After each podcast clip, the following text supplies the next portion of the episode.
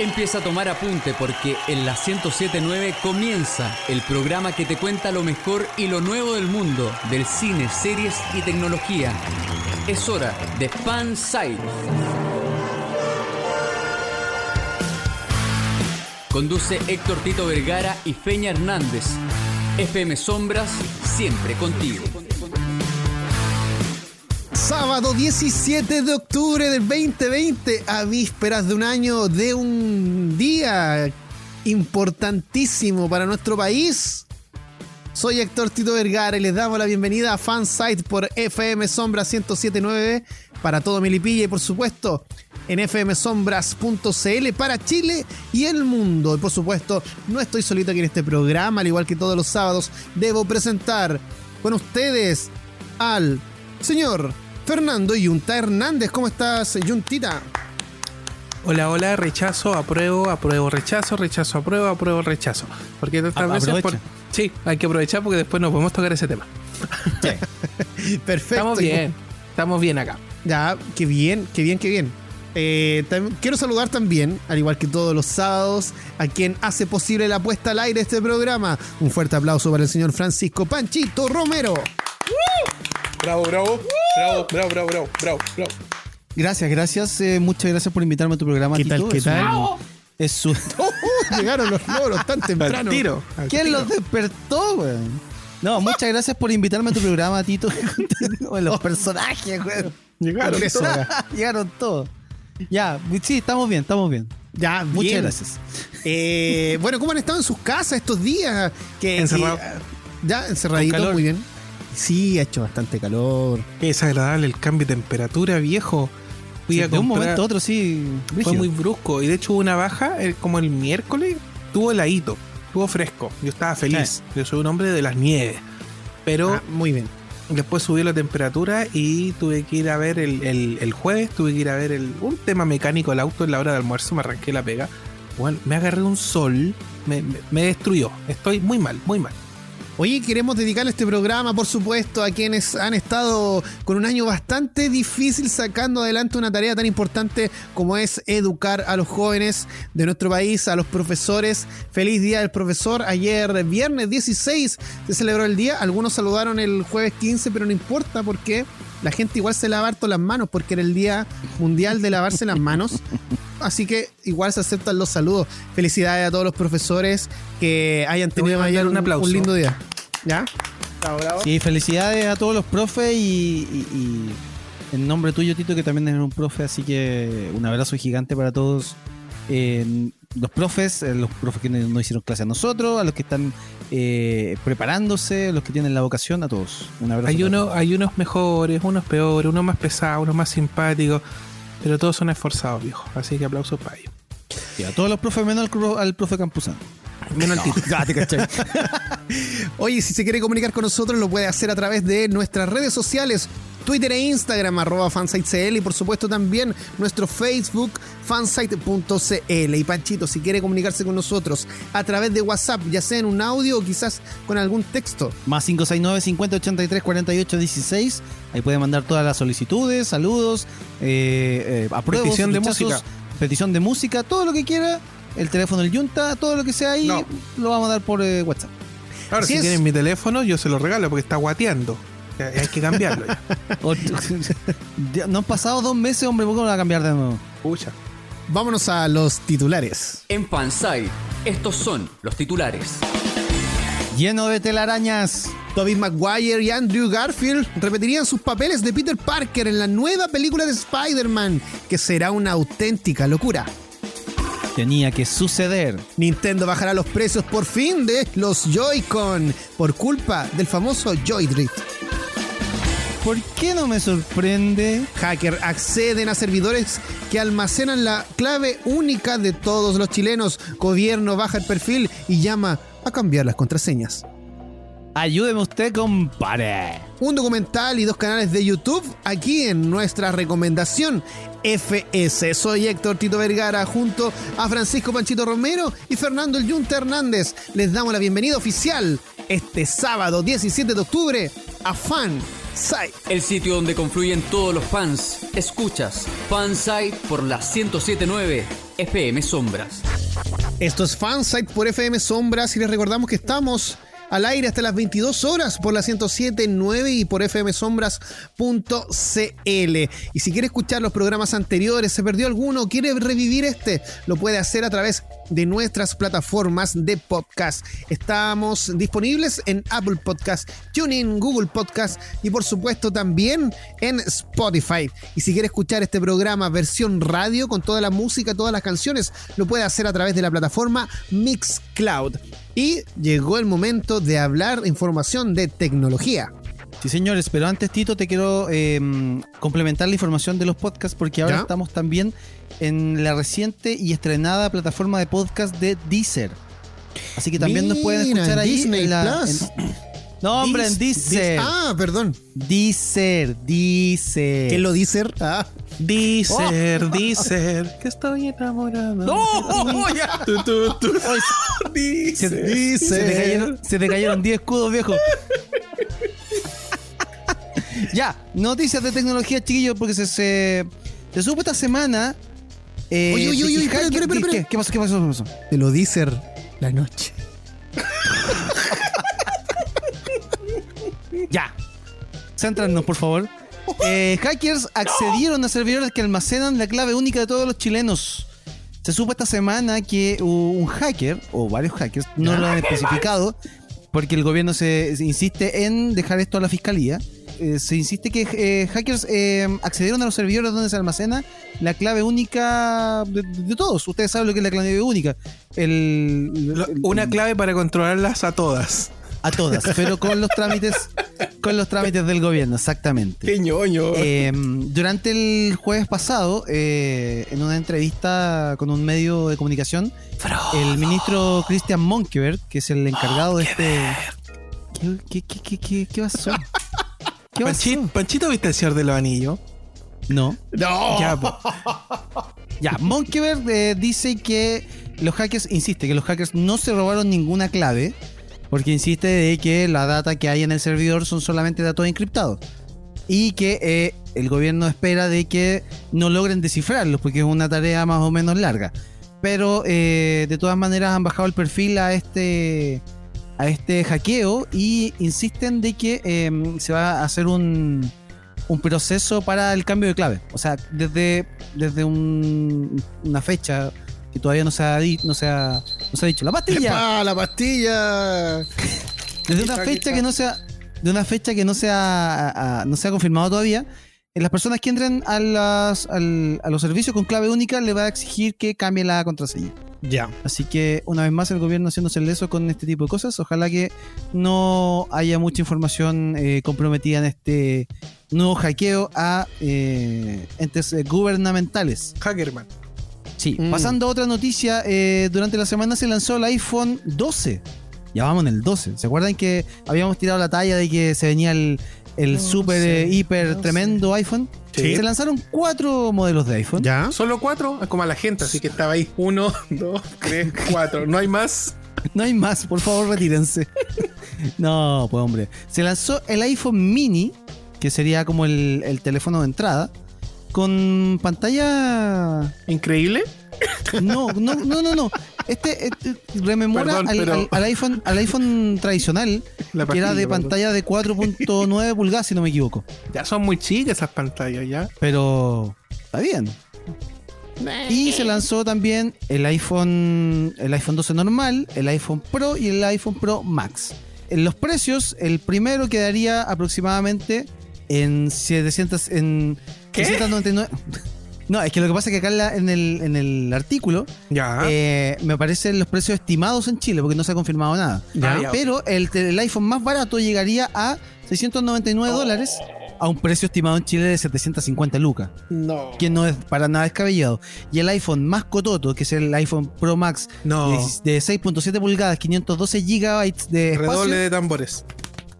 1.399 dólares, precio estimado en Chile, 1.340.000 pesos. Oh, con eso y el pie para el auto, weón, que tanto quiero comprar. Sí, así que ahí si sacan otro 10% de, lo- de los fondos No. de pensiones, van a haber varios que se van a comprar el iPhone 12. Yo vi, Sí. yo vi, pa- pa- perdón que te interrumpa tanto, Pancho, pero esto es muy importante. Yo vi unos youtubers reconocidos latinoamericanos que ya estaban reclamando de que posiblemente la caja no traiga nada más que el equipo.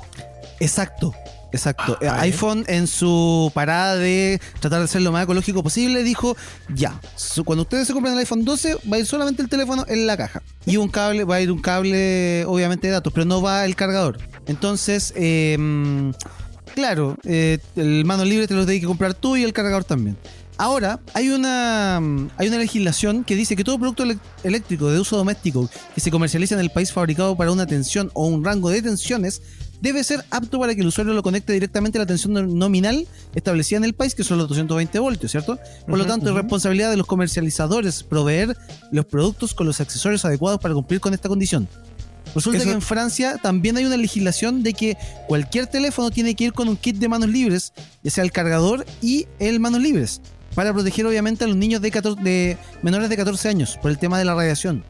Esto es una ley en Francia, entonces también se está esperando de que acá en Chile se cumpla eh, una normativa para que también incorpore, porque eh, el- se hace el estimado de que si tú no tenés los audífonos más el cargador, tenés que gastarte alrededor de 18 mil a 30 mil pesos por Eh. los, los accesorios. O sea, a esas 750 lucas que probablemente te cueste el, el iPhone de entrada, tenés que agregarle 30 lucas más para tener eh, los, los accesorios que faltan. Exacto.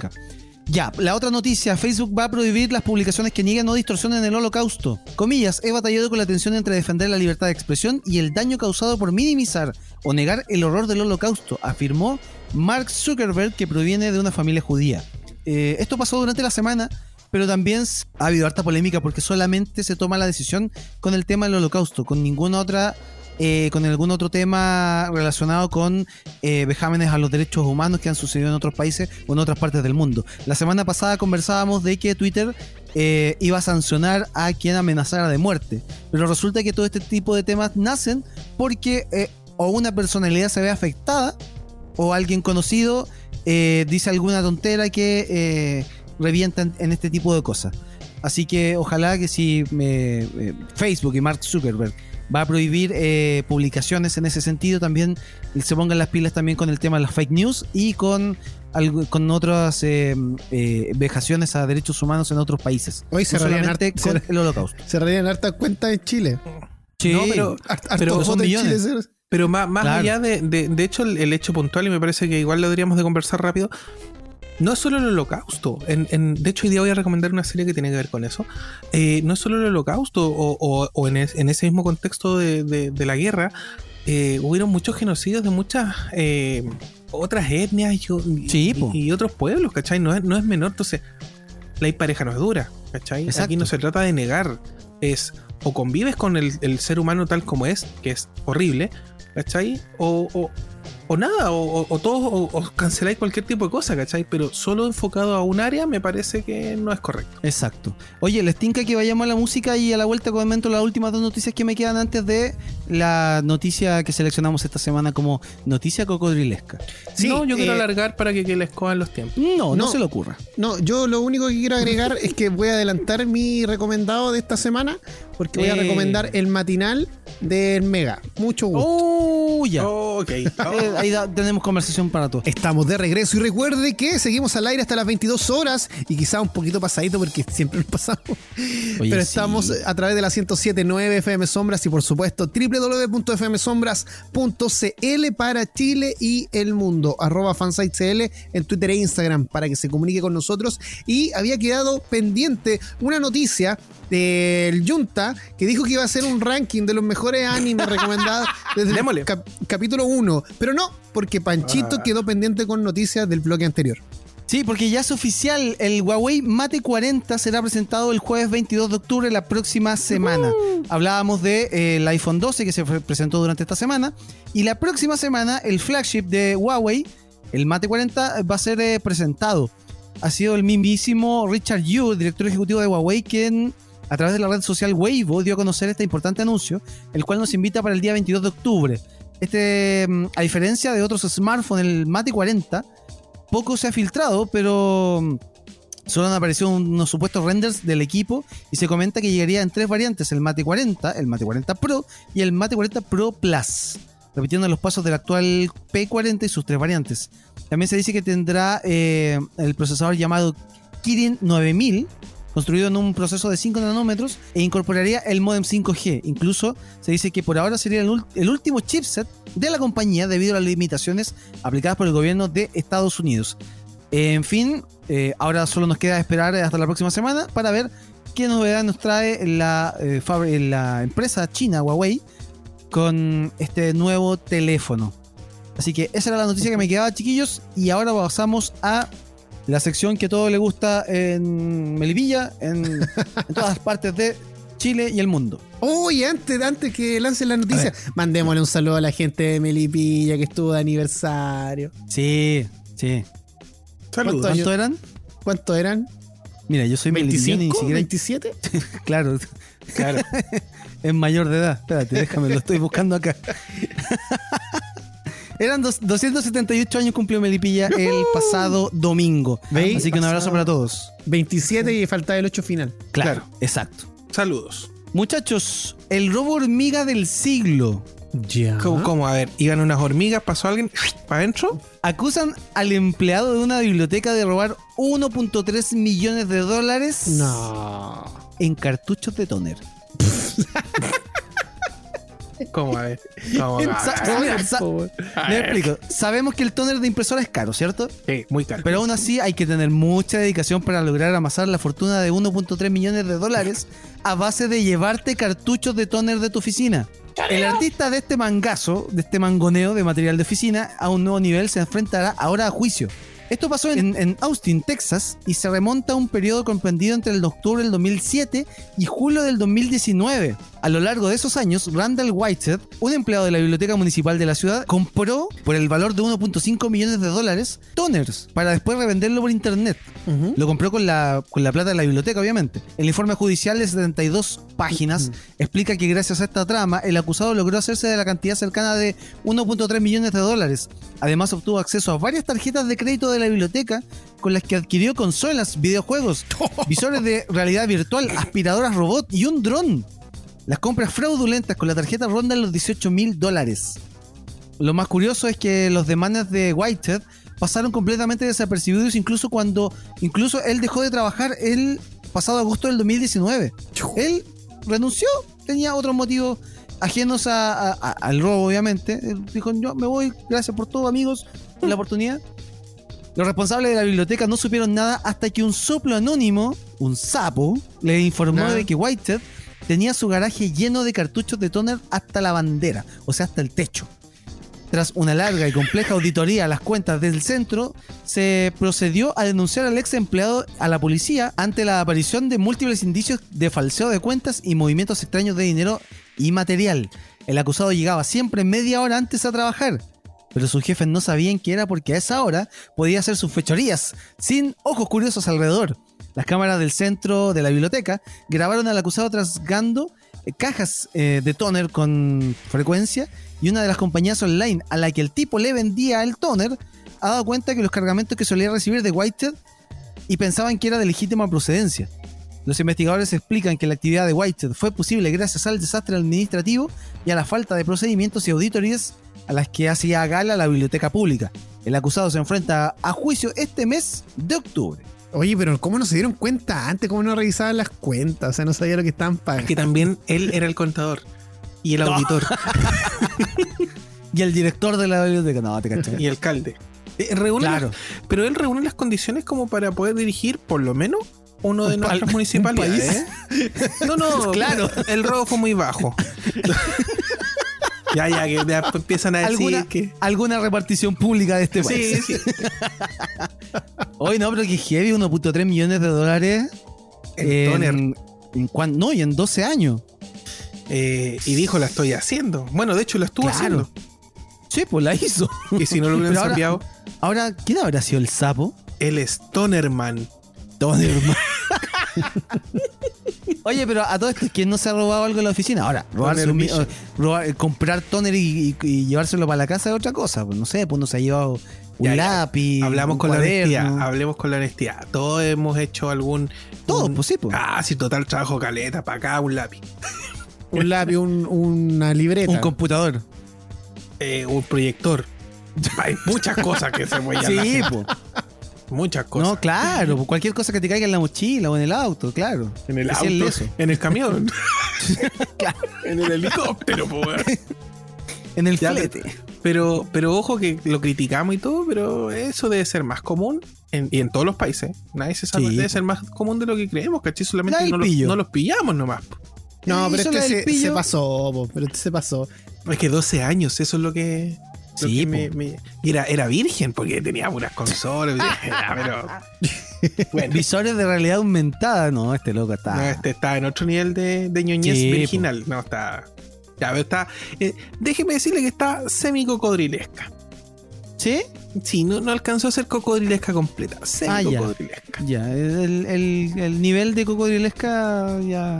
Sí, es que este tipo de, de- de actos y fechorías eh, se me hace muy común, es muy de televisión normal, entonces como que... Ah, me- es como. Es para las uno más noticias. nomás, claro, Ya. claro. Claro. Prometo, prometo mejorar para la próxima semana, estimado Yunta. ya, Oye, vamos a la yo, pausa. creo, yo creo que, la- que el cocodrilo y los loros están a un nivel. Sí, son A superiores. un, a un nivel Marcan la pauta. Ya. Exacto. Oye, nos tenemos que ir a una pausa y a la vuelta el ratón Miguelito nos viene a dar un anuncio sobre una película de Oh. Pixar que estaría Con anchoa, estrenándose en Disney Plus. Así que no se mueva de la sintonía de Fansite de DFM Sombras porque ya regresamos. No se mueva de la sintonía de la 1079. Congelado. Continuamos cultivando tu fanatismo. Sigue Fansite por FM Sombra.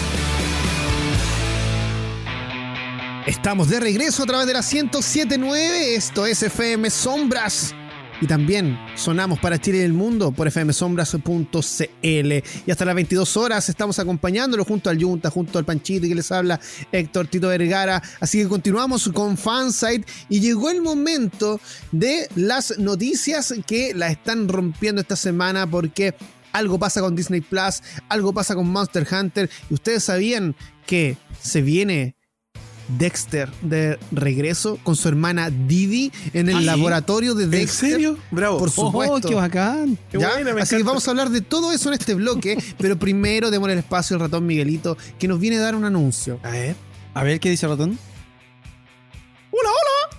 Quiero informar a todos los niños que están escuchando en su casa que no se pierdan por Disney. Sin publicidad, por favor. No. Sin publicidad de la noticia. Quiero informar que la película Soul de Pixar llegará en Navidad sin costo extra en Disney Plus. Está bueno ya, por cómics. No, no, no, no, no. No, no, Silencio. tranquilo, tranquilo. Ahí no va. Ya. Ya. Ojo, se ha portado bien hoy día, ratón, se queda. Así es. Oye, qué buena Sí, noticia.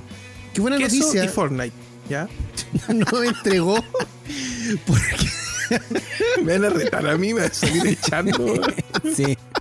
La audiencia Ya. juvenil se no, oye, y si se sigue portando mejor, Minecraft. ¡Oh! Ya. O Roblox. para que le pegue a los papás. Oye, ya. Sigamos, sigamos con la noticia porque nos entrega una muy buena noticia el ratón Miguelito. Porque eh, Soul se va a poder eh, disfrutar, Soul, la película de Pixar, la nueva que se, esperaba. No. Otra vez se le cayeron. Se esperaba que se estrenara de 500. en, en el cine este año, lamentablemente, por el tema de la pandemia, decidieron la- tomar la decisión de enviarla directamente a streaming. Pero a diferencia Sí. de lo que ocurrió con Mulan, en esta oportunidad no va a tener costo extra. Y lo bueno es que en esta época, cuando sea 25 de diciembre y se estrene esta película, que se ve maravillosa, la vamos a poder disfrutar en nuestro país porque Disney Plus ya va a estar aquí en Chile. Así que, ¿qué les parece esto, eh, Panchito? Yo sé que tú, tan, igual como yo, estábamos esperando mucho esta película. Sí, sí, yo la estaba esperando y, y aparte se lanzó otro tráiler de la película, que lo pueden pillar en redes sociales, que me genera un, mucho más mucho más hype y así que me tiene bastante contento de que sea una de las películas que no se va a, a monetizar extra como lo que, lo que pasó con, con Mulan. Así que a esperar el 25 de diciembre para poder ver esta película que de por sí yo, yo ya, ya me estoy preparando a llorar. Sí, Todas tiene- las películas de Pixar son para llorar. Bueno, en relación con el mundo del jazz, ¿cierto? Y es de los Sí, creadores de la película Inside Out, que Sí, es sí. intensamente, así que se ve bastante, bastante interesante, muy buena para que no se la pierda en Disney Plus. Vamos a hacer Sí. un especial de Disney Plus cuando llegue a nuestro país y todo Sí, eso. un datito extra sobre, eh, sobre Soul es que en la banda sonora participa el ya nominado varias veces al Oscar Trent Reznor, que es el líder de la banda Nine Inch Nails. Así que va a estar bastante interesante ese ejercicio porque estamos acostumbrados a que Trent Reznor eh, participe en bandas sonoras, pero ya de películas más oscuras, eh, más, de, más de terror o, o- o películas ya más eh, cabezonas, por decirlo de alguna manera. Pero en una película que, que está más orientada a lo mejor a los niños, eh, es un ejercicio interesante, así que vamos a estar atentos a eso. Oye, y cambiando un poquito el tema, Mira Jovovich, que se ha caracterizado por eh, sacar adelante películas relacionadas con los videojuegos, así como fue con Resident Evil, después del fracaso de la 1, ella tomó las riendas de esta saga y las hizo eternas, eternas, cada vez guateo más, guateo más, pero ahora dejó de lado Resident Evil y se centró en el mítico videojuego Monster Hunter. Así que Mila Jovovich regresa y protagoniza esta adaptación live action del videojuego de Capcom.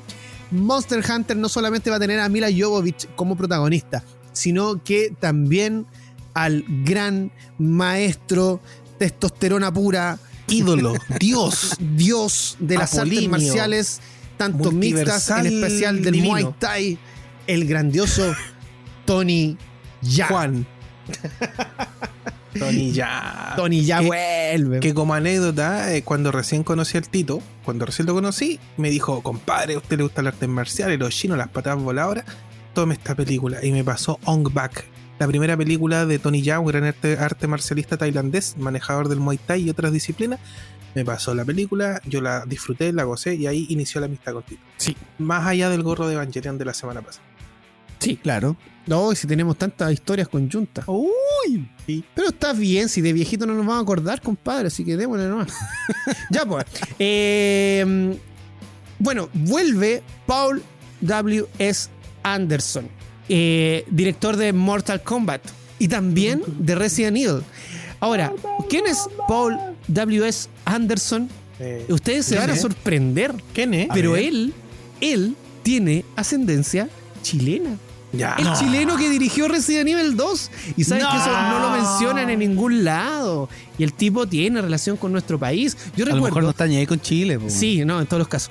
Eh, de hecho, no habla español. Como todo. Cuando salió Resident Evil 2, él eh, dio una entrevista para los diarios nacionales, yo Ya. recuerdo para la prensa escrita, y, y él hablaba del afecto que tenía a Chile. Eh, así que bueno, estamos, estamos, estamos contentos con, con él. Eh, espero no carrilearme con esa información porque no ha aparecido en ningún lado. Es algo No, que yo es recuerdo de la Es época verdad, de. es verdad. ¿Sí? Ya, súper. Eh, bueno, y eh, no sé qué, qué tanto esperan Monster Hunter, Junta. ¿Tú la esperas Nada, me, ¿No? eh, no, eh, yo jugué el, el demo solamente y vi como Ya. varios amigos se perdieron, los perdí en el juego de Monster Hunter, la reedición de un juego muy popular en Japón por lo demás, Ya. eh, en la reedición para PS4, eh, pero lo que se ha visto, que son militares en un ambiente desértico, dista completamente de lo que es Mon- Monster Hunter, ¿cachai? Eh, no sé si van a ver skill, todo, todo lo que Ya. tiene que ver con este tipo de, de juegos, no sé, bueno, y los monstruos, que son la clave, con sus distintas características y ambiente, no sé si van a estar bien reflejados. Yo Ya. tomo mi voz de abajo. distanciamiento. ya. ya. Ok. Oye, y para cerrar el tema de estas noticias, porque vamos a tener que dejar una pendiente, eh, quiero mencionar que Dexter junto a su hermana Didi están de vuelta con los mismos protagonistas. Anunciaron una nueva temporada de 10 Con la mamá con los episodios. guantes. Sí, también. Eh, Dexter Morgan regresaría el 2021 con una serie limitada de 10 episodios en Showtime. Espérate, pero este es otro Dexter, po. No, si es el del laboratorio de Dexter, ¿o no? No, Michael po, este el Dexter, el, el, el, el- el sanguinario. Ah, me equivoqué, me equivoqué de Dexter. Pero, hombre, ¿Por qué le ponen pero ¿por qué le ponen el nombre del protagonista de los dibujos animados a Cartoon Ah, no sé, pues ahí. Le vamos a poner Juanito Sangrita. Ya, no, vuelve Dexter, el, este asesino con una mente maestra para, para poder desviar la atención respecto a su fechoría, vuelve con 10 episodios. Así que para los fanáticos, porque tienen muchos fanáticos en nuestro país, eh, va a regresar para, lo había mencionado recién, en Sí. Showtime. Showtime. Showtime, sí. Ya, así que estaría de regreso. Y llegó el momento que nadie estaba esperando, pero llegó. A continuación. Nadie lo pidió, pero aquí está. Hay que volver A al colegio. ¡No! No, no, nadie. Oye, quiere. quieren que partan en febrero. Están locos. Ay, weón. sí. Oye, Den por perdido el año, mierda. Perdón. Ya, Sí. Enojé. Ya, ya, es una hasta cosa el especial. 15 de enero van a estar y más encima quieren partir en febrero. No, No, están que- locos. Era están todo mal, weón, todo mal. entiendan. Ya. Llegó el Ya momento entonces de eh, viajar en el tiempo, porque a continuación vamos con los clásicos FS. Sí, hace como dos semanas o tres o casi un mes hemos estado haciendo, hablando de los rumores que hay sobre el multiverso que presentaría la próxima película de Spider-Man. Eh, producto de los hechos de WandaVision y la última y la próxima película de Doctor Strange. Entonces dije yo, ¿y por qué no nos acordamos de la mejor adaptación y seguramente fuente de grandes ideas para eh, el MCU? ¿Por qué no hablamos de la serie de Spider-Man, la animada de 1994? Una serie que tiene cinco temporadas y que fue transmitida el 19 del- de noviembre, o sea, a estar de, de- cumpleaños, eh, de 1994 y terminó después de cinco temporadas, como les decía, en el año 98. Esta no es la de, no es la japonesa que peleaban con los. No, y que, tenía, y que tenía un mecha, no, no ¿Sí? es nada. Que de hecho es más antigua esa en todo caso. Y la más antigua, que es la que todos recuerdan por los memes, eh, es de mil, 1670, mil, 1006, 1970 y algo. Y no, me acuerdo bien, 79. No, esta es de los años 90, 94 al 98, cinco temporadas y tiene involucrado al mismísimo Stan Lee y al otro co-creador que siempre se me olvida de, de Spider-Man. Están muy Ya. involucrados en la producción. De hecho, la producción es- está hecha por la misma Marvel y está se hizo a la par de lo que se hizo con los X-Men. Es una serie hermana. La diferencia es que la X-Men fue eh, trabajada por los estudios Saban y está directamente por eh, Marvel. Oye, Dígame. el otro co-creador es Steve Ditko. Dipco, Dipco, Dipco. Siempre se me olvida Dipco. Y es lo que le pasa a todos. Pero créanme, Dipco tiene a veces más importancia de, de- de lo que le damos. Pero le tenemos más cariño al, al Stan Lee porque él es Stan Lee. Bueno, eh, esta serie, eh, y les voy a hablar un poco de, mi experiencia para no irme a lo técnico, si no tendríamos que ocupar 10 programas. Eh, es recordada por los fanáticos como la mejor adaptación porque fue muy fiel a los cómics que, que, bueno, que le precedían en los años 90, 80 para atrás. Eh, y tenía una gracia. La primera temporada te plantea el típico episodio donde enfrenta a un villano y lo derrota a través de algún artilugio de ciencia, porque recuerden que Peter Parker era un tipo muy inteligente, algo que últimamente se nos ha ido olvidando con las adaptaciones, pero es un tipo que está muy ligado a la ciencia. Eh, y no solo ocupa sus habilidades arácnidas para, vencer a sus enemigos. Y después en adelante ya empiezan a aparecer eh, hilos conductores que atraviesan toda una temporada en adelante vamos a encontrar grandes adaptaciones de, sagas que son súper importantes y que les apuesto que van a llegar a, la, pantalla grande, como son la saga de los seis brazos y esa que nos habla de la mutación de Spider-Man que empieza a transformarse más en araña. ¿Cachai? Le empiezan a salir eh, cuatro brazos más para poder tener ocho extremidades, hasta que le muta la cabeza. eh, termina siendo perseguido por Kraven el cazador, porque ven él una gran presa. ma- manera magistral de meter a un personaje como Kraven. Tenéis otra saga donde se presenta la invasión secreta, que es algo que vamos a ver en, la, en las películas. Eh, tiene crossover con, con Avengers, eh, tiene una saga que es como al final, donde se mezcla con Capitán América y recuerdan su pasado, el pasado de los papás de Peter. No les voy a contar esa parte porque es bien spoiler. Eh, y tiene posiblemente el mejor capítulo que tiene esa, estas cinco temporadas de esta serie, que es el crossover con los X-Men. Bueno, es maravilloso el crossover. Lamentablemente no se podía trabajar más este tipo de crossover porque el elenco de voces era muy caro poder traerlo ya que grababan en ciudades distintas y al mismo tiempo, porque son series contemporáneas. Eh, la serie tiene, y, por eso que la traigo a colación el día de hoy, la serie tiene una gran factura, eh, si bien flojean algunos cuadros por segundo, que, que guatea bien feo en los frames, y, y no aplica del, del todo bien el CGI, sabemos que en esa época era incipiente, el CGI estaba partiendo, eh, resulta un poco chocante. Sí tiene mérito de presentar a todo el abanico, o la gran el 90% del abanico de los personajes involucrados con Spider-Man y con el resto de Marvel. Eh, uno de los que no sale es el enemigo del Sandman, el, el, hombre de arena que lo vimos en la tercera de las adaptaciones de Tobey Maguire. Y lo otro que, que sí es para destacar es que, por ejemplo, sale Morbius en una saga donde se introduce hasta el Punisher, se introduce Blade. Entonces, todo esto que estoy contando pueden ser las pautas de esta mejor adaptación del, del, personaje a la televisión, las pautas para lo que viene en el universo de Spider-Man. Y para cerrar la historia, recordar con mucho cariño que la saga final, y es muy bonito el final, es la saga del multiverso de, del Spider-Verse, donde sale Madame Web, la cual fue eh, dotada de voz por la señora de Stan Lee. Y Madame Web eh, le muestra un multiverso a Spider-Man donde aparecen distintos Spider-Man de otras realidades. Eh, ¿Cachai? Donde se mezclan con los villanos, tienen que pelear en, en, grupo y, comparten su experiencia. Y para pa, pa contarles un poco antes de cerrar, esta serie tuvo varios varios eh, percances en sus grabaciones porque la Fox y la Fox Kid estaban encima con la censura. A tal punto era la censura que pedían que el balanceo de Spider-Man por la ciudad tuviera, eh, se entendiera que va como con cuidado, que, que transmitiera que el tipo iba con mucho cuidado y se pedía que en ningún minuto chocara con una paloma. Ese era el nivel, ese era el nivel de censura. Spider-Man creo que le pegó como dos veces a los villanos y el, el, resto todo era con telarañas, nunca tuvo una interacción. Entonces fue bien censura la serie, generó conflictos, yeah. atrasos y todo repercutió en que la serie no gozara de mejor salud hacia el final de su, de su temporada. Sin embargo, el, lo final fue esto de las arañas, el multiverso. Sale Doctor Strange, sale Madame Web, otros Spider-Man. Y lo entretenido, y para cerrar la historia, es que conoce a su creador logra ir a una realidad Peter Parker donde conoce a Stan Lee.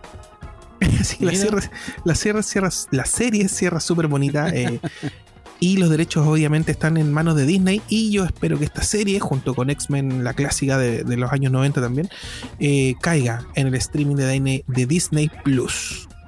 Así, Así que les quería traer a colación. Y hay un dato técnico que se me escapa, pero el opening de esta serie está hecha por el bajista de una banda famosa que a la vuelta de la música se las vamos a comentar porque para variar se me olvidó. Continuamos en Fansite por FM Sombra 1079 y el Junta, para variar, había quedado con información pendiente, Junta.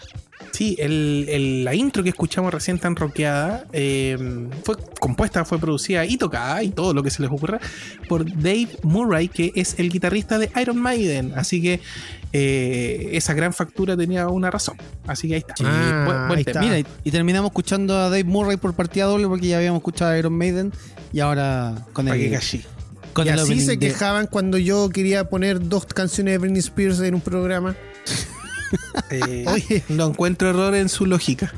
No, está bien, pero si algún día vamos a hacer un especial de Britney por todas sus etapas, desde que partió con Baby One More Time hasta su etapa ya más adulta. Y, y me gusta, pero como me cae mal, omitamos la canción que tiene con el de Black Eyed Peas, por favor. Uy, qué terrible, con el ladrón más grande de, de, del último tiempo. Shut up. Will I am. Scream. No, el tema, ¿cómo se llama? Ah, Scream and Shout. Sí, Scream, and Shout. shout. Eh, oye, y no vamos a dejar de lado Spider-Man, porque después ah, ¿no? de esta. Es que es muy bueno. Sí, telarañas por doquier, habíamos anunciado los titulares y así sí. es, porque ahora tenemos información respecto al Espérate, ¿qué era eso? ¿Ah? Tanax, eso? Tanax está lleno de arañas. Ah, no, no, en realidad era el sonido muy mal emulado, una mala onomatopeya del de lanzamiento de telarañas de Spider-Man. Muy bien. Ya, continuemos, por favor. Bueno, los actores Presten atención, fans de la arañita, porque Toby Maguire y Andrew Garfield podrían regresar a sus papeles de Peter Parker en la película Spider-Man 3. Van a juntar a todos los Peter Parker del cine, ya que Tom Holland estará acompañado de Tobey Maguire y Andrew Garfield. La forma en la que harán que regresen y den el salto al universo cinematográfico del Marvel todavía se desconoce, pero está claro que será algo digno del universo en los cines. El Junta, yo creo que ya tiene su teoría lista para contarle a la gente cómo podrían unirse todos estos Spider-Man. Eh, sí, lo comenté y lo reafirmo. Y, voy a sonar soberbio, pero creo que no me equivoco en mi apuesta. Porque es la forma más natural que salga. Eh, se van a abrir distintas realidades desde dónde, porque esto de la fractura de realidades, ya sea por Wanda, ya sea por Doctor Strange o sea por un tema cuántico, eh, permite que vengan de distintas realidades distintos personajes. ¿cachai? Por ahí también va a aparecer Kang el Conquistador. Eh, entonces, por algún motivo van a llegar a esta realidad eh, los otros Spider-Man y van a traer consigo uno o dos villanos cada uno. Seguramente va a traer el, el Maguire y sería espectacular y que repitieran el actor, un actor latino que no recuerdo el nombre, que trajera al Doctor Octopus a Doc Ock, el, el Andrew, eh, o sea, el Tobey Maguire, el, el hombre caraya, que traiga al Octopus con él, ¿cachai? Y el Andrew Garfield traiga al lagarto del, del Lizard, ¿cachai? Lo traiga y ya vienen dos villanos más y se junte con cuatro villanos que ya están acá en la Tierra, o sea, en el universo de, de- del Peter Parker de Tom Holland, que podrían ser el Choker, eh, Electro, eh, tal vez Rhino, no sé, o, haga un cameo, y el buitre, sí o sí.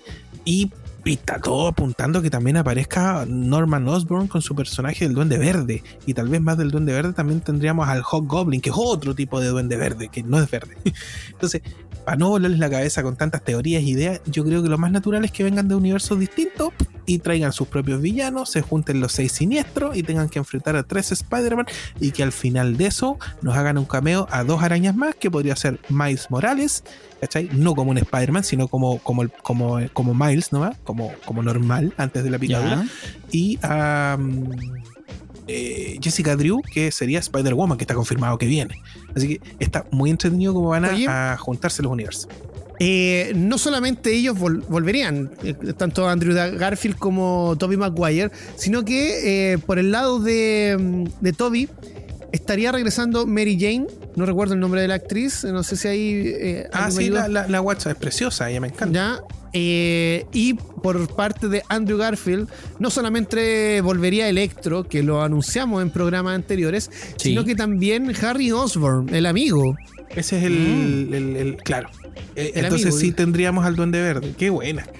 ¿Ya? Así que hay que esperar. Bueno, todos estos hasta ahora son rumores, pero lo que conversábamos off the record, fuera de- del, del aire, era que muchos portales importantes ya están dando esta información como verídica, como real. Entonces hay que ver, todavía no hay una confirmación oficial de parte de, de Marvel o de Disney o de Sony, en este caso.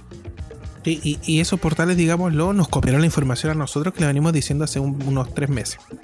Y otra cosa importante, ya que tú mencionabas a Miles Morales, es que probablemente se una al MCU y de hecho no descartan de que Disney Plus sea la plataforma en la que pueda estrenar su serie. Así que no sería malo. Me gusta esta alianza entre Marvel y Sony. Sí, que siga. De hecho, hay tanto Sí. personaje para explotar. El, el- así como la serie que les comenté, el Spider-Verse es muy rico y puede interactuar con los demás personajes de Marvel sin problema. Y ojo, que viene la película de Morbius, el vampiro viviente, que está estrechamente relacionado Sí. con Spider-Man y tal vez lo hagan como en la serie que les comenté, con Blade, el cazador de vampiros, que también está confirmado. Otra cosa interesante que ha salido en la semana respecto al Spider-Verse es que Doctor Strange sería eh, una especie de nuevo mentor después de Tony Stark. Ahora sería él, el, el Doctor Strange, quien sería el encargado de eh, ayudar a Peter Parker o a guiarlo eh, en este camino del, del héroe. Yo por ahí estuve leyendo que, eh, que Peter Parker no necesitaría un, un men- un mentor. Esto Ya. según el director de Un Nuevo Universo, Ujú. Into the Spider-Verse. Eh, y yo concuerdo, ya no necesita, ya, ya como que fue un poco, ya basta con lo de, Iron Man. Peter Parker tiene un camino que desarrollar por sí solo. Como es muy joven, a lo mejor le hacía falta un apoyo, pero ya no, ya que siga su camino de araña. Oye, eh, para cerrar el tema, ya que hablamos del camino del héroe, el camino del héroe en la literatura se da, pero de muy buena forma o muy similar a lo que está ocurriendo con Spider-Man. El tema de- del mentor, el tema de salir de casa, eh, eh, el tema de, de negar sus poderes, el tema de volver a retomarlo. el camino del héroe, pero totalmente reflejado en Spider-Man. Así que Ah, para los que tengan que hacer tarea en tercero medio, va a ayudar, araña. Les va a ayudar caleta. Bueno, eh, nos vamos a una pausa ahora, chicos, porque a la vuelta tenemos más información. Vamos a hablar de videojuegos. Miles Morales va a tener un gatito. Qué interesante información. Vamos a hablar de PlayStation 5, también de Xbox y por supuesto también más informaciones de serie. Así que no se mueva de la sintonía de Fansite aquí en FM Sombras. Presiona Start para continuar la partida. Sigues en Fansite por FM Sombra. Regresamos a Fansite por FM Sombra 1079 después de esta pequeñísima y cortísima pausa comercial. Podría ser un poquito más larga. Perdón. No. Podría, podría ser un poquito más larga la publicidad. Así nos llegan lucas, pues cabrón. Ah, claro, sí, sí, sí. Sí, sí, ya. sí. Bueno, continuando aquí en nuestro querido programa hasta las 22 horas, eh, queremos comentar lo que ocurrió eh, durante la semana. Si no me equivoco, fue el día jueves en la mañana en un matinal que yo tengo bloqueado porque yo no veo ese canal. Nadie lo ve, solo el Junta. Sí, solo yo. Yo no, yo no bloqueo porque en realidad no veo mucha tele en la mañana. Lo que pasa es que lo prendí para que me hiciera un poco de ruido, porque a veces me, me- me- me ayuda a concentrar el ruido, como le debe pasar a muchos. Y prendí la tele, hice un, un- un zapping y de repente veo que eh, en el canal del Mega, en- no me acuerdo cómo se llama el matinal, eh, Mucho gusto. mucho gusto, está una wincha, un GC, que dice, videojuegos generan adicción. Están hechos para generar adicción. Me quedé mirando y veo que está una experta que se llama Carolina Pérez, parvularia, magíster en Harvard, así estaba el título, y estaba hablando de eh, un caso de una pero niña magíster en qué? en Harvard, así estaba. No sé qué será, ¿En, no sé en si el de Bellavista? no sé, No, no es el mismo. no sé. Pero dice parvularia, magíster en Harvard. Les vamos a compartir las capturas para que vean que lo que le digo es verdad. Eh, de hecho, lo comenté en Twitter medio enojado. Eh, está bien que hablen de los videojuegos y, y la adicción, no me parece mal. El problema es que están hablando de una niña de 14 años, que ya estaba muy grande, cuyos papás terminaron vendiendo la casa para poder solventar los gastos de la clínica que le tuvo que, que- que hacer el tratamiento contra su adicción. Ya. Entonces, todo el rato, junto con un panel muy ignorante, eh, todo el rato estaba hablándose eh, de que los videojuegos malos, de que generan adicción, de que están hechos en laboratorio, y lo dice así como, ¿sabía usted, como hablando a los papás, que los videojuegos están hechos en un laboratorio y es el único producto que está pensado para generar adicción? Y yo por dentro, eh, todos, pero la adicción aquí eh, era como, eh, no sé, estaban como demonizando a los juegos y no había una contraparte, que es lo peor. No había Sí. una contraparte. Entonces era como, eh, que se hace mucho en televisión hoy por hoy, es como el caso de la pobrecita familia que, que tiene un adicto. Perdón que sea tan, tan, tan brusco, pero es un poco molesto para mí el tema que vi. Y esta persona que solamente critica los videojuegos. En ningún minuto da críticas hacia los padres, en ningún minuto se tocó el tema con una contraparte, con altura de miras, con los beneficios que sí tienen los videojuegos y también tienen demostración científica. Entonces, me resultó chocante eh, el tratamiento de esta noticia en, Mega. Y se los comenté y, y quería traerlo a colación. No es para que lo comentemos, es para que la gente en sus casas tenga claro que eh, pasó esto y la opinión que quiero expresarla es que eh, qué pena que la niña tenga una adicción a los 14 años, pero los videojuegos son de control de los padres. Los videojuegos, eh, la profesional hace mención a, ¿sabía? Textual, ¿sabía usted que hay juegos donde puede atropellar gente, puede atropellar prostitutas? Sí, el GTA V. Lo puede hacer, pero cuando usted compra el juego, tiene una rotulación para qué edad lo puede usar. Por lo tanto, es culpa de los padres que no estén encima y que producto, de- y voy a ser súper pesado, producto de una flojera en, en poder introducirse a los contenidos que consumen sus hijos, ¿cachai? Se vuelvan ignorantes y permisivos, entonces los hijos terminan cayendo en estas adicciones. Son los papás los que ponen las reglas a un niño de 14 años. No es la culpa de la industria de los videojuegos.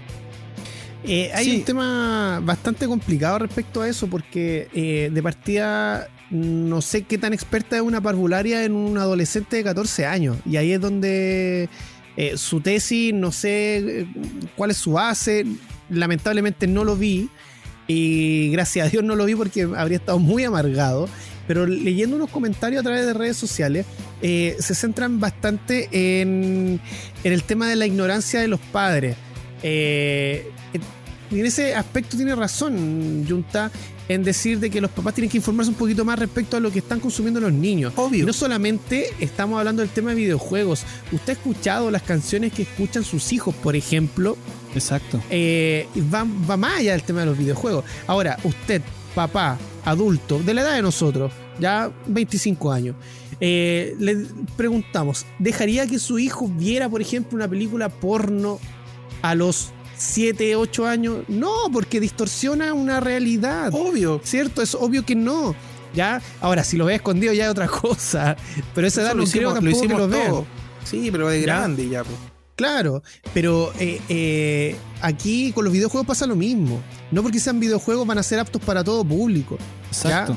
Ahora, quiero, quiero mencionar otro tema rapidito. Los papás, eh, pucha, sí, eh, a veces hay que estar en el lugar de los demás, pero sin embargo a mí me parece que se victimizaron demasiado al punto que comentan que vendieron su casa para pagar una clínica porque eh, la adicción a los videojuegos no está incluida en el sistema de salud privado público. Perdón, pero la adicción de los videojuegos tiene un claro responsable y son los padres. ¿Por qué tiene que estar cubierto eso? ¿Cachai? El papá pasa el celular, el papá paga el plan, el papá paga el wifi.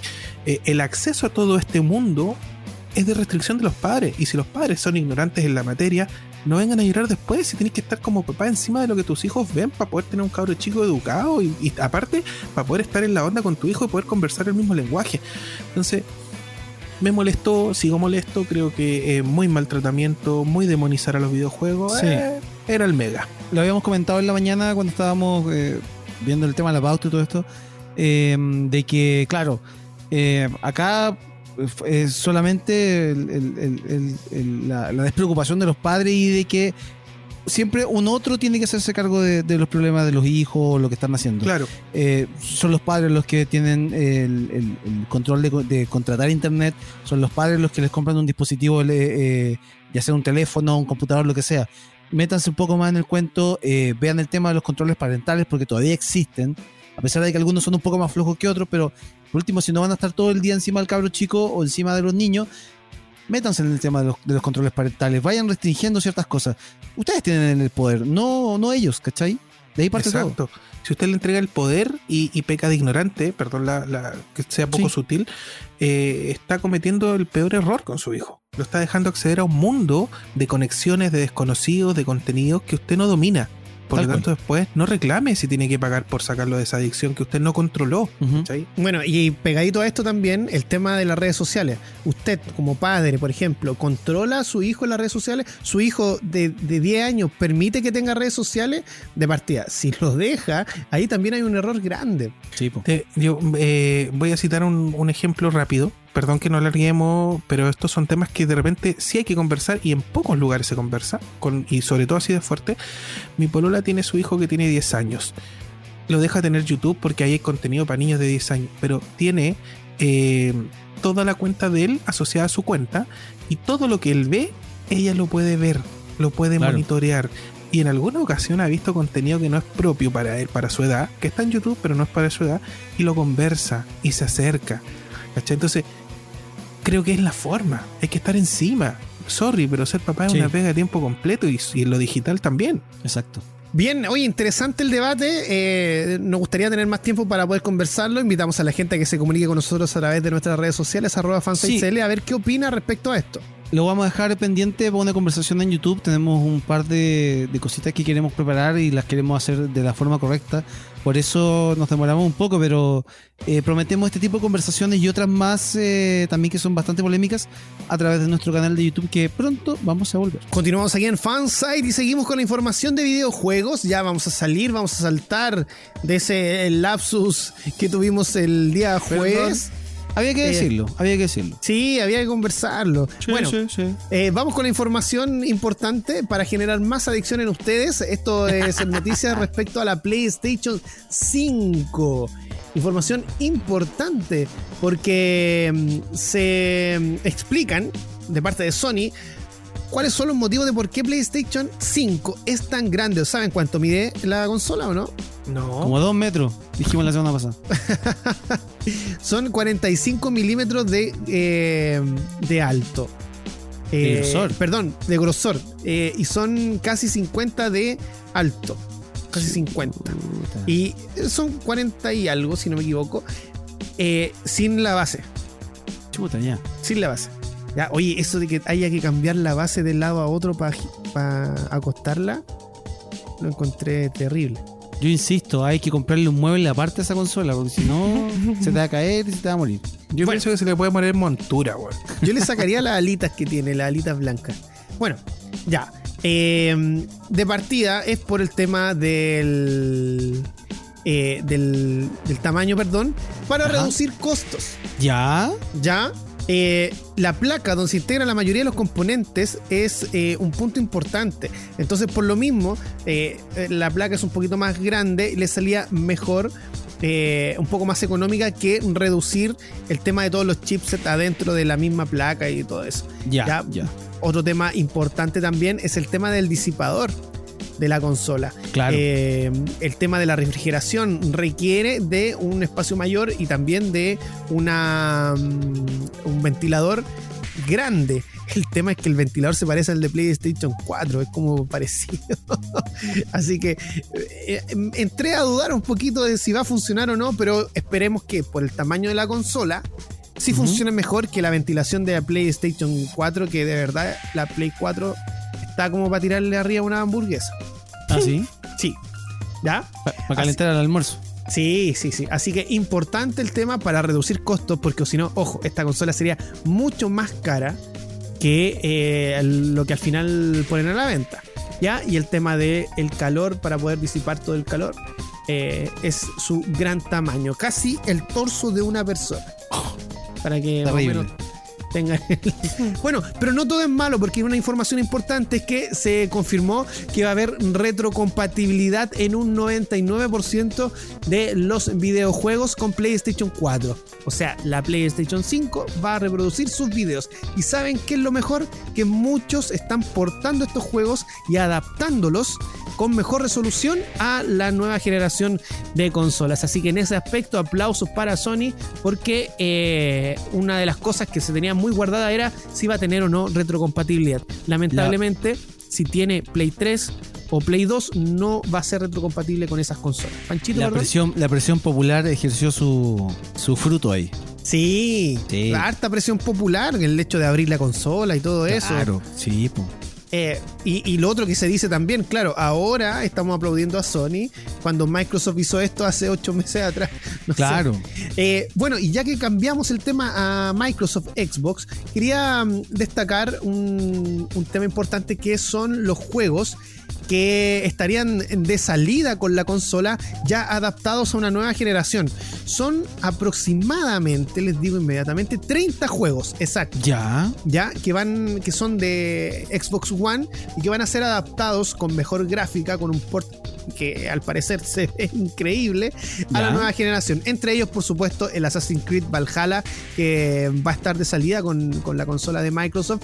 Está el. Devil May Cry 5, el Gears 5, el Gears Tactic, eh, el NBA, el 2K21. eh, Tetris Effect, que lo anunciaron en el evento japonés. eh, también está el Yakuza, el Like a Dragon.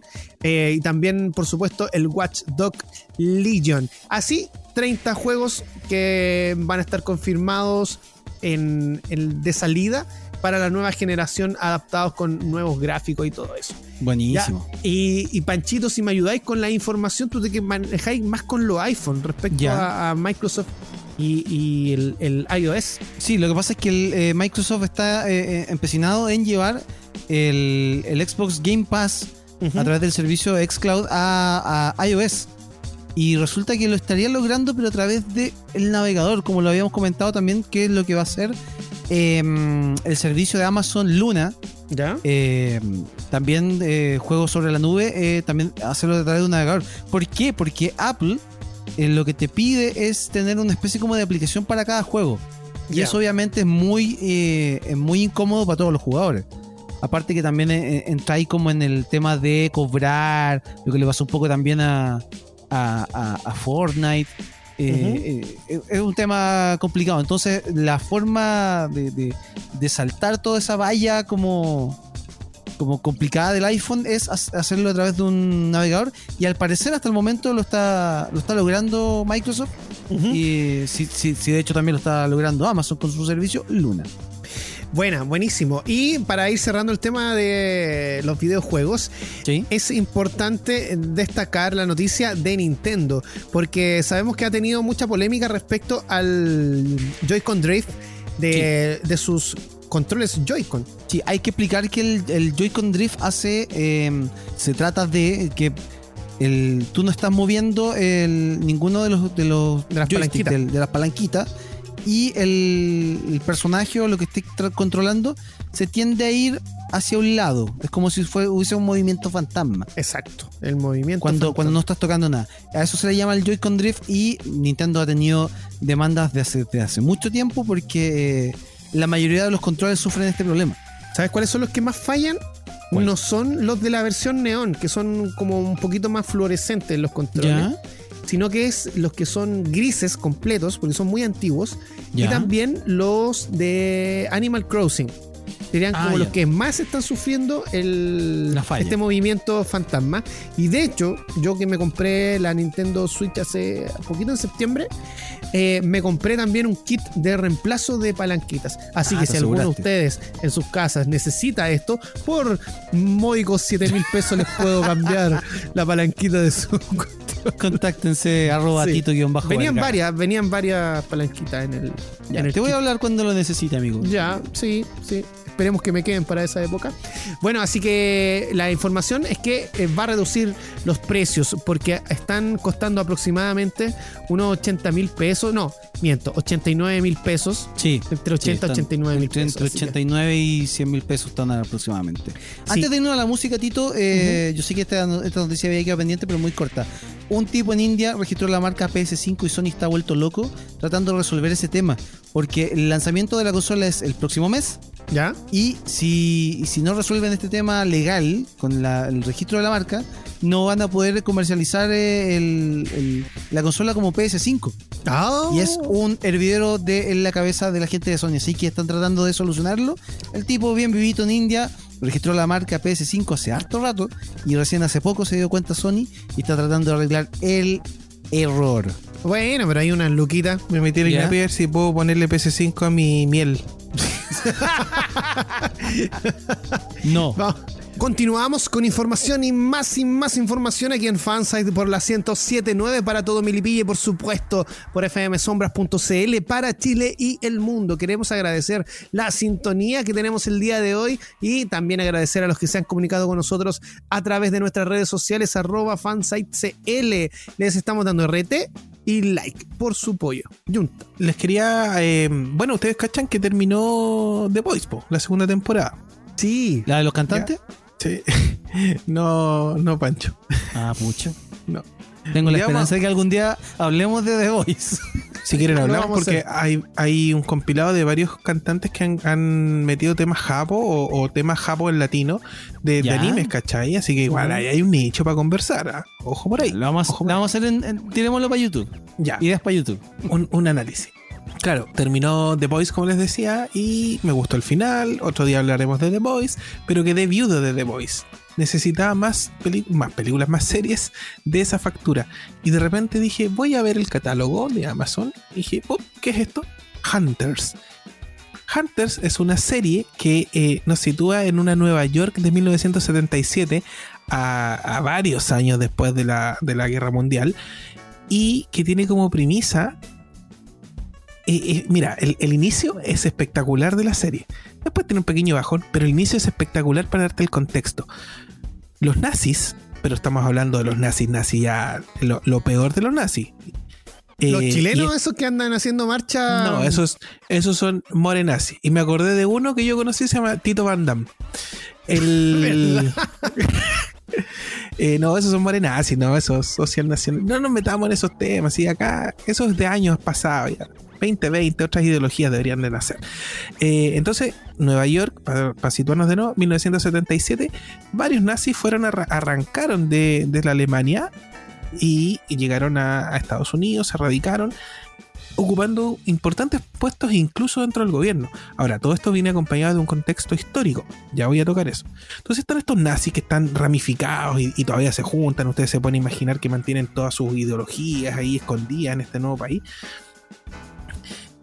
pero también tienes un, grupo de gente que se encarga de cazarlos, que son los hunters, y que son judíos, porque fueron víctimas de abuso y, el holocausto y lo que ya incluso Zuckerberg quiere sacar de Facebook. Entonces, yo dije, ok, es un hecho, está probado, sin embargo, eh, me molesta cuando se pone... Eh, esto como un poco eh, da a entender, al principio de la serie da a entender un poquito como la victimización. Sí, fueron víctimas, pero como que lo recalcan mucho. Sin embargo, cuando cachai que eh, lo es que te das cuenta que no son solamente los judíos, entonces ahí se te empieza a salir un poco el concepto, o lo que me pasó a mí, que no me gustaba mucho al principio, eh, estos judíos se empiezan a relacionar con otras etnias, ¿cachai? Que de una u otra manera fueron también víctimas de abuso, y no al nivel del genocidio, pero de, abuso. Por ejemplo, gente de, asiática, japonesa, hay, hay una monja que es muy brutal, que tiene un pasado raro, ahí tienen que investigarlo. Hay una hay un par de judíos que son secos en, lo que es tecnología. Eh, está el líder del grupo, que es un judío que tiene mucho dinero, que hizo sus negocios. Y también tenías un, un, actor fracasado que ganó un premio Tony, que a veces reconocido en la calle. Tenías una afroamericana que seca para la batalla y el combo. Entonces tú empezás a entender que la serie va un poco más allá del el nazi y el, el, judío. Va un poco en, en, en, los abusados en las minorías, ¿cachai? Estamos hablando de los años 1977. Entonces la serie empieza a, a, mostrar como un, un chico que es de, de, de origen judío pierde a manos de un ladrón a su abuela empieza a investigar porque no soporta que su abuela eh, eh, haya sido asesinada, empieza a investigar y empieza a entender que hay una maraña de cosas detrás y eh, termina siendo contactado por los hunters porque tenía esta buena relación con estos hunters, estos cazadores. Entonces, eh, nuestro, nuestro protagonista, que es un cabro, que tiene unos amigos, como en esos años, como cualquier otro, se fumaban un pitito y tenía atendido una tienda de cómics, habla mucho de cómics. Era ñoño, empieza a adentrarse en un mundo distinto, en un mundo de la venganza, del abuso, de la sangre, de los disparos, de la muerte. Y la serie se empieza a tornar un poco más violenta y un poco más atractiva también, ¿cachai? Y lo entretenido de la serie es que van, eh, imagínense una pizarra donde tienen distintos actores nazis que hicieron distintas cosas y te van mostrando a modo de flashback la historia de los personajes, sobre todo los judíos, y por qué tienen bronca contra ese nazi en particular, porque ese nazi que sé yo era doctor y experimentaba, este otro nazi tenía un programa de radio donde mataba a los judíos en vivo, entonces te va mostrando en flashback la historia de cada nazi y te hacen un plan de cómo ir a, capturarlo y ir, a, ir a, asesinarlo y sacar la información para conocer todo sobre la red de nazis que están tratando de formar el tercer Reich. Entonces, la serie eh, tiene los mismos elementos gore que tiene The Boys, es súper entretenida, tiene un buen ritmo, hay que aguantarse un par de cosas en los dos primeros episodios, pero está ahí, es un buen sustituto, eh, véanla, son 10 episodios, no tienen desperdicio, y el final de la serie y el pequeño plot twist que tiene... Eh, eh, son, sí, sacaron aplausos de mi parte. Me gustó, se las quería recomendar. Muy buena serie, Junta, porque yo la vi en Amazon y me encantó, me atrapó inmediatamente. Muy, muy buena serie, totalmente recomendable. Así que invitamos a la gente a que también la disfrute. Eh, y es un imperdible. Yo creo que de Amazon Prime es una de las series que se ha convertido en un clásico. No sé si Panchito ya la vio. No, yo la, la tengo pendiente ahora cuando se me baje un poco la carga de pega, pero sí, uh -huh. la vamos a ver. Así que Está, está, está, buena, no les conté mucho porque hay hartas cosas que pasan, pero vean, es buena. Bien. A la larga es buena. Y ahora nos vamos eh, a una pausa y a la vuelta tenemos, eh, por supuesto, un documental y también a unos youtubers aquí en Fansite, así que no se mueva de la sintonía de la 1079. El cine, las series, los videojuegos y la tecnología vuelven a ser de las suyas. Escuchas Fansite por FM Sombras.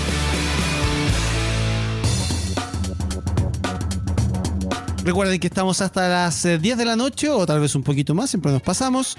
Esto es Fansite, lo seguís escuchando por FM Sombras 1079 en Melipilla y en el www.fmsombras.cl para todo Chile y el mundo. Y llegó nuestro último bloque, donde tenemos eh, eh, nuestras recomendaciones FS, recomendación FS. Si tú Así quieres es. recomendar algo, si tú quieres parte, eh, ser parte de este, de este bloque, hashtag recomendación FS en todas nuestras redes sociales y a través de eh, www.fansite.cl puedes eh, acceder a todas nuestras redes sociales. Y vamos a partir hoy en forma especial, no sé por qué, aquí lo dice la pauta, con la recomendación de Tito Vergara. Tito, Sí. ¿qué nos tienes para hoy?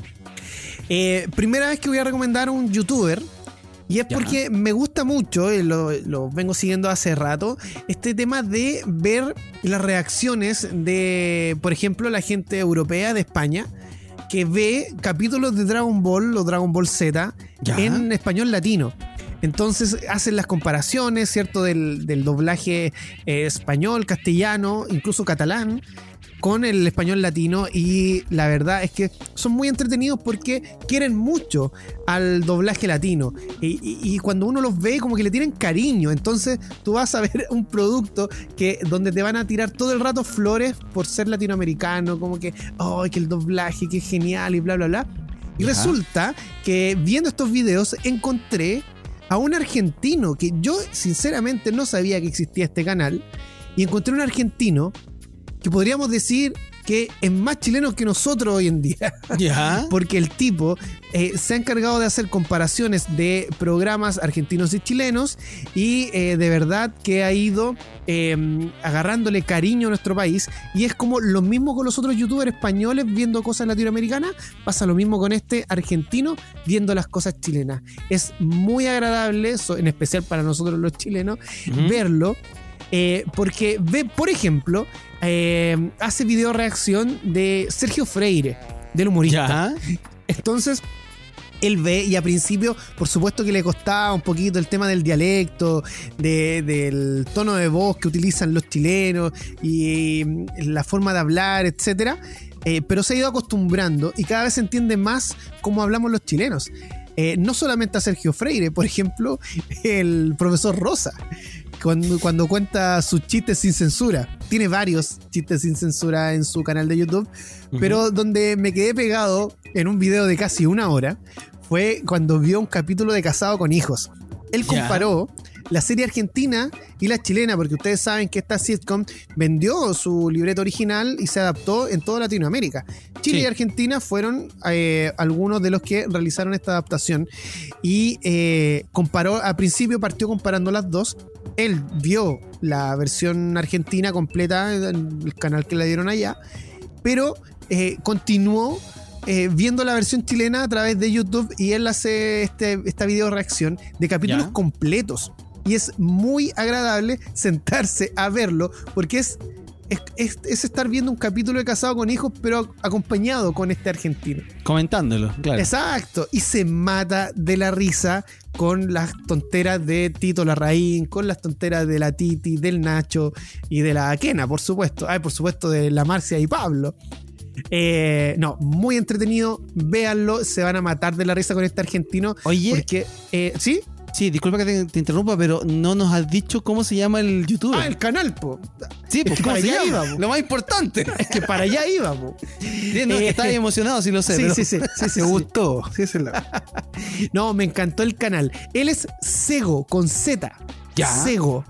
Sego lo pueden encontrar en youtube.com slash Sego y entran directamente al canal. Algo así. algo así. Ya, completamente recomendable. Lo va a pasar muy bien, se va a entretener mucho y también va a poder entender cómo nos ven allá en Argentina a los chilenos, pero de forma positiva. Y aparte, también ha, ha analizado a grupos chilenos, por ejemplo, los prisioneros. Desde que comenzó con estos videos, le encanta actualmente a la banda nacional de los prisioneros. Se considera un fanático más de este grupo y es por lo mismo también que vamos a cerrar esta recomendación del canal de YouTube de Sego. eh, con una canción de los prisioneros en honor a él que sé que nos está escuchando en este momento. Yo también quiero dinero y volvemos acá en este pobre programa, pero grande en no corazón. tiene dinero. No tenemos dinero, pero tenemos harto corazón, harta ñoñez y harta ganas de acompañarlos. Y quien los acompaña con la, con la información más técnica, más precisa y tal vez la más pulcra de este programa es mi compadre Pancho que nos trae su recomendación. Sí, hoy día les traigo un canal de YouTube también, es un youtuber, eh, que me lo encontré a través de un artículo de, de- del, del querido sitio web de Gizmodo, eh, en el que hablaba de un parque de atracciones que existe en Alemania en una central nuclear abandonada. Que hay una, un- no sé, un- una montaña rusa eh, o cosas así en una central Eh, que nunca estuvo operativa en realidad. Y llegué a ese canal eh, que se llama, eh, es el youtuber eh, Tom Scott. Ustedes lo pueden buscar ahí en, en YouTube. eh, y resulta que este, mm, este tipo tiene mucho contenido ligado a lo científico. A lo Ya, científico y obviamente explicado en, en- palabras simples. Ahora, este canal tengo que advertirlo, está en inglés. Porque este es un youtuber británico. Pero últimamente yo creo que a, nadie le, cuesta mucho entender el inglés. Más que nada eh, la parte visual y todo el cuento. Em, eh, este youtuber eh, tiene este. em, tiene distintas listas de reproducciones que son como distintos contenidos. Y al que hacía referencia este del parque de atracciones, está en, en una lista de reproducción que se llama Amazing Places, que son lugares increíbles, donde te presenta, eh, no sé, desde una colina abandonada, eh, no sé, la parte más eh, al norte de, mm, del mundo, no sé, nadando entre dos continentes. Cos- Cosas que de repente, no sé, tú te preguntáis y, no tenías respuesta, acá las puedes tener. Tienes también otra lista de reproducción que se llama Things You Might Not Know, cosas que tal vez no sabes. Como por ejemplo, eh, eh, puedes eh, nadar en el agua de una eh, planta eléctrica. Estas plantas, estas plantas eléctricas que son con agua, Los embalses. Claro. los embalses, claro, tú puedes nadar en esa agua. Oh. O no sé, la parte de, de Gran Bretaña que, que sube y baja dos veces al día. Con el tema de, la- de las mareas, porque ustedes saben, Gran Bretaña es una isla. Entonces también está en constante movimiento. Eh, hay cosas bastante interesantes ligadas con la naturaleza, con los lugares eh, increíbles. Eh, no sé, eh, las cámaras increíbles. también. Eh, y también tiene una sección que se llama The Basics, que explica cosas básicas sobre la computación. Eh, y ese también está bastante interesante. Les recuerdo, está en inglés, pero es cosa de verlo, es cosa de, de verlo un ratito y van a entender muy fácilmente todo este contenido. Eh, les repito, es Tom Scott, es un youtuber eh, británico que tiene carrera por, eh, por ser también comediante. Tiene también un par de cosas ahí que las pueden eh, revisitar. Y mm, eso, youtube.com, Tom Scott está bastante entretenido. Pueden ir a verlo desde ahora ya. Buena, buena recomendación, Panchito. Esos canales que recomienda Panchito, yo siempre los veo y son de esos que uno se queda pegado. Sí, Sí. sí. Y son, eh, sí, de- a mí lo que me atrapó fue que eh, tiene una, un- una, una forma de mostrar las cosas, eh, algunos le pueden llamar la cinemática, no sé. Los colores son muy bonitos, está muy bien hecho, está muy bien trabajado y es un producto de- que se nota que es de calidad. Y eso Bacán. obviamente te atrae y te, te, te- te- te deja colgado para seguir viendo. Continuamos con la recomendación FS en este momento. Nuestro querido amigo Yunta nos trae un documental totalmente recomendable en especial para los fans del K-pop, ¿o no, Yunta? Sí, el, el- el- mi recomendación del día de hoy va en, en tu área, así como para dar la previa. Ya. Eh, estuve viendo el primer documental de K-pop de la plataforma de Netflix que está dedicado o está basado en Blackpink, el grupo de cuatro chicas eh, los que hacen la versión de cámara increíble en Corea. Claro, ¿no? Sí, claro, sí. para que se hagan una idea. Samsung es coreana, ocupó a Blackpink, que es el grupo femenino más power en este minuto de la escena de K-pop. Y, y sacaron un, docu- un documental. Estuvo anunciado harto tiempo, salió el 14 de octubre de, de- de este año, obvio. Se llama Blackpink Light Up the Sky o, o Iluminando el Cielo, algo así. Em, dura un minuto, un- una hora y media el documental y nos muestra, mira, es bien especial, ¿eh? nos muestra un poco de la historia, pero no una historia así como de sus inicios, su infancia. Si bien hablan un poco de la infancia de cada una de las integrantes, que son cuatro, son cuatro chicas, eh, nos muestra un poco eh, cómo se unieron. Es como que, que trabaja más el, el- cómo funciona el K-pop. Si ustedes lo ven, y se los recomiendo, pueden llegar a entender un poco todo esto de- del entrenamiento, que desde los 11, desde los 16 años ya están en los, en los entrenando en estas empresas, en estos edificios, están horas de horas y a medida que van quemando etapas y no van siendo eliminadas, van quedando pocas y conforman un grupo. En este caso fue Jenny, Lisa, Rosé, que es como el vino, y Jisoo son las integrantes de Blackpink y son del sello YY Entertainment y este documental las persigue desde que debutan por allá por el 2016 si no me equivoco hasta la fecha hasta que se presentaron en Estados Unidos en su primera gira mundial se presentaron en Coachella este evento masivo tipo Lollapalooza que hay muchos artistas y todo es bien entretenido ver porque eh, si bien salen algunos productores sobre todo de la YY eh, vais explorando un poco cómo funciona la fórmula del K-pop. Eh, no vaya a tener historia del K-pop, no vaya a tener ni siquiera historia de YY Entertainment, sino que vaya a tener eh, tips que si tú sabes leer entre líneas vaya a empezar a capturar cosas.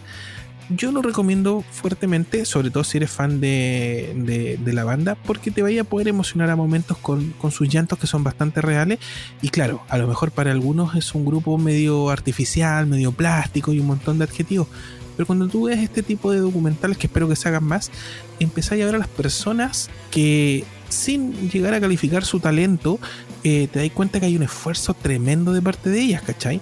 Eh, cuatro chicas que sacrificaron mucho, vida, familia, estudios, para poder llegar a tocar la fama, eh, provenientes de distintos lugares de, Asia, bueno, Corea, Tailandia, se juntan, van en los conciertos, tú las podéis ver como lloran. De hecho, cuando ellas se presentan en Estados Unidos en, en Coachella, no pensaron que iban a haber 100, 200 personas y lo dicen. ¿cachai? Minutos antes dicen, pucha, no va a llegar mucha gente. Van, salen y les dicen, está lleno, no lo pueden creer. Salen y Mm. quedan locas y dicen, listo. Eh, eh, eh, ahora, de aquí en adelante, disfrutamos de las presentaciones. Como que con eso rompieron el miedo eh, y, ya están internacion- inter- internacionalizadas. Eh, descubran ustedes la- las cosas que van a ver en este documental, pero está bien, está acompañado. Hablan un poco sobre los temas que, que casi no salen. Eh, Whistle, por ejemplo, suenan otros temas. Eh, y como les digo, no van a encontrar la historia del K-pop en este documental, pero sí van a encontrar un poco de la preparación de este grupo para llegar a ser el fenómeno mundial que es hoy por hoy. Sí, déjame complementarte una cosa. eh, el Blackpink en Black- Coachella es la primera banda K-pop que se presenta Sí, en este festival que es reconocidísimo por ser una de las vitrinas más grandes del pop y el rock en, en el mundo. Eh, y es parte también de la consagración de las bandas K-pop en el mercado americano, junto con también lo que está haciendo BTS actualmente. Eh, y hay que mencionar también de que Blackpink últimamente ha tenido colaboraciones con artistas como Selena Gómez, Lady Gaga, entre otros. Entonces está, me, me- parece bastante interesante el, el- el- el documental. Le voy a echar una- un, un ojito a eso, porque se Sí. viene, se viene Eh, bien, eh, bien bueno. Échale un ojito porque como te digo, eh, si bien un fanático lo va a disfrutar, incluso se puede llegar a emocionar junto con ella, porque hay unas lágrimas bien bonitas en, en algún minuto, Ajá. sirve un poco como para cachar la industria. Como te digo, no es, no, no- no es un documental que te hable de la historia, de los orígenes, sino que te habla de ellos, de las personas que, que- que llegaron a tocar la fama, pero te habla mucho de la industria de, en particular de este sello y cómo trabajan. Bueno, hay unas imágenes donde están chiquititas entrenando y en otros minutos te cuentan que están hasta tres veces en el día en sesiones de baile, otras tres veces dentro del mismo día en sesiones de canto. Bueno, no paran, no paran, pero así es como obtienen lo que, lo que tienen hoy por hoy. Buenísimo. Sí. Y ya estamos llegando al final del programa del día de hoy. Por supuesto, agradecemos la sintonía que hemos tenido. Nos ha ido muy bien las últimas semanas. Estamos muy contentos de la recepción que hemos tenido entrando a sus casas para darle una alegría los sábados en la tarde noche. Panchito. Sí, eh, el Utah tenía que hacer un fe de ratas, un fe de Sí, un, un fe de, de Miguelito, exacto. Lisa nació en Tailandia. Rosé tiene nacionalidad neozelandesa, australiana mira. y coreana. Por eso que hablaba de, la- de- de estas diferencias entre ellas. Jisoo y Jenny son totalmente coreanas, pero Jenny fue eh, se fue a Nueva Zelanda. Bueno, y, y para cerrar el tema, manejan muy bien este multidioma y esta multiculturalidad. Y su gran bandera de, para darle para adelante y que fue como corroborada en, en Coachella es precisamente la multiculturalidad. Ellas no quieren el encasillamiento en el K-pop. Ellas son como para todos, ¿cachai? Y hablan súper bien el inglés. Bien ahí, bien la Blackpink. Buenísimo, ya. Ahora sí nos despedimos, Tito. Bien, eh, Panchito, pues el micrófono es suyo. Ah, perdón, me lo devuelve. Ah, sí, muchas Sí. gracias por, eh, por la sintonía de hoy, muchas gracias por la sintonía de siempre, gracias por apoyarnos en el podcast, en Mixcloud, en redes sociales, por querernos, por mandarnos datitos, por, eh, por todo. Un abrazo gigante para todos los que nos están aguantando en estos 27 capítulos y ahí vamos a ver si se vienen más, qué sorpresas traemos. Eh, solo, solo Dios sabe. Eso, abrazos y muchas gracias. Yunta. Eh, se viene Halloween, cabros. Prepárense porque les voy a contar todas mis experiencias paranormales. Y Oh. agradecer, agradecer la sintonía de hoy y de mañana. Ajá. ¿Y tú? Eh, bueno, nos despedimos eh, con harto ánimo y si usted va a carretear, cuídese harto. Si va a hacer una reunión en su casa, lo mismo. Acuérdese que el virus no ha desaparecido, solamente hay más camas disponibles para que usted eh, sea atendido si es que es necesario. Claro. Por lo mismo, tenga las precauciones, tome las precauciones, ¿cierto? Póngase mascarilla, lávese las manos. Y eh, es bueno recordarlo para que usted lo tenga presente. Eh, Sí, soy. espérate, un, un- un último alcance, eh, ya que estamos a- hablando del, del cuidado, eh, muchachos de Melipilla, que pasa a fase 3. Había que mencionarlo. Este lunes eh, 19, a las 5 de la mañana, Melipilla pasa a fase 3, así que cuídense harto. No es que las cosas se hayan ablandado. El bicho todavía anda por ahí, como decía el Tito, hay más camas disponibles. El bicho no se ha muerto, así Me- que me- me no se rápido. locos con la fase 3. Me subo rapidito. Maipú, que obviamente está a un nivel superior que Melipilla, pasa a fase 4.